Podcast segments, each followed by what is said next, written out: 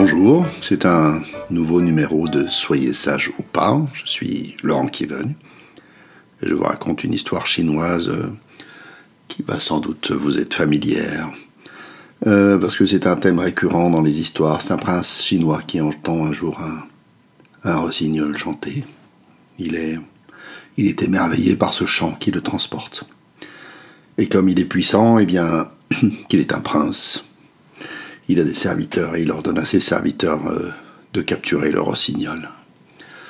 Il, euh, aussitôt dit, aussitôt fait, euh, il installe le rossignol dans une immense cage en or. Il, dédie un cuisinier à son service pour lui servir les mets les plus exquis, des, valets pour veiller sur son confort. Et malheureusement, quelles que soient les précautions qu'il a pu prendre, le rossignol ne chanta plus, le rossignol dépérit. Et il finit par mourir en moins d'une semaine.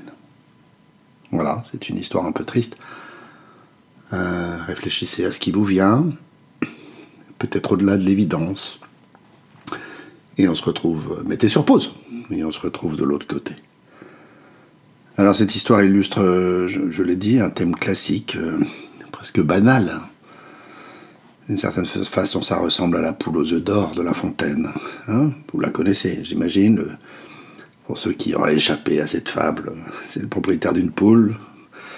Une poule qui pondait des œufs en or. Il en voulut plus. Il ouvrit le ventre de la poule. Il n'y trouva rien. Et non seulement il ne devint pas plus riche, mais il perdit en conséquence le, le bénéfice qu'il en tirait auparavant. C'est donc un thème banal. Et j'imagine que c'est si banal que nous imaginons que nous ne nous laisserions pas prendre à pareil excès de contrôle sur le monde, ce contrôle un peu absurde. Ce qui me vient quand j'entends cette histoire, c'est que, malheureusement, c'est ce que nous faisons en permanence.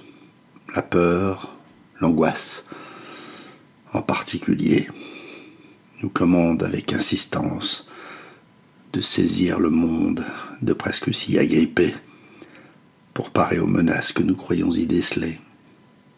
Saisir le monde, c'est-à-dire le contrôler, l'attacher, le mettre en cage, comme ce rossignol, pour parer à ces mouvements inopportuns.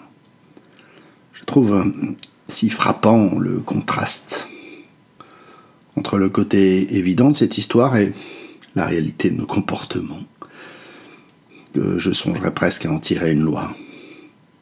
Plus c'est évident qu'il ne faut pas faire quelque chose, et que nous le faisons. Voilà, c'est la fin de ce numéro. Cliquez, partagez, un petit coup de pouce et à bientôt.